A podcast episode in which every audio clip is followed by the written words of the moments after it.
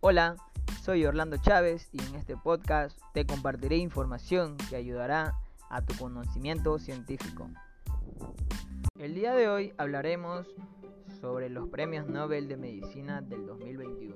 Sin antes empezar, quiero recordarles, no se olviden de seguirme en mis redes sociales, en Instagram como arroba Orlando Chávez 1359 y en Facebook como Orlando Chávez. Entonces, David Julius y Arden Patapoutian, los ganadores del Premio Nobel de Medicina o Fisiología del 2021 del año actual. La percepción de la temperatura y el tacto son dos de las claves evolutivas de miles de especies en nuestro planeta, y el ser humano no es una de las excepciones. Nuestra relación con el entorno que nos rodea ha dictado nuestros patrones de comportamiento desde hace milenios y ha condicionado nuestras decisiones.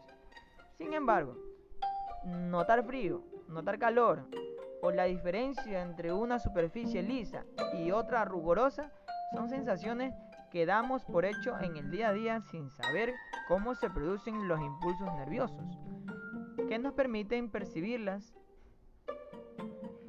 David Julius y Arden Patapoutian han conseguido la solución a nuestras incógnitas, a estas incógnitas que se han ido planteando día tras día. Un esfuerzo que ha reconocido la Real Academia de las Ciencias de Suecia en Estocolmo, galardonándoles con el premio Nobel de Medicina o Fisiología del 2021.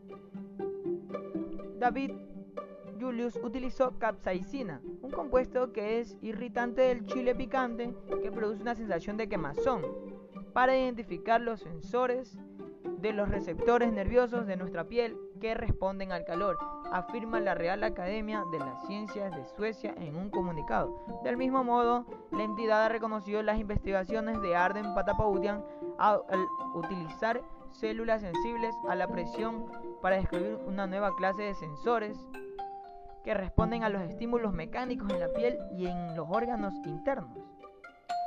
Nada más queda adjuntarles, eh, no se olviden de seguirnos en nuestras redes sociales para estar más informados de todo lo nuevo, de todo lo científico que va saliendo día tras día, para informarnos de todo, todas, no, todo y todas las noticias que día a día presentamos.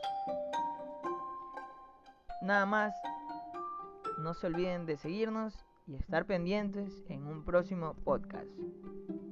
Adiós.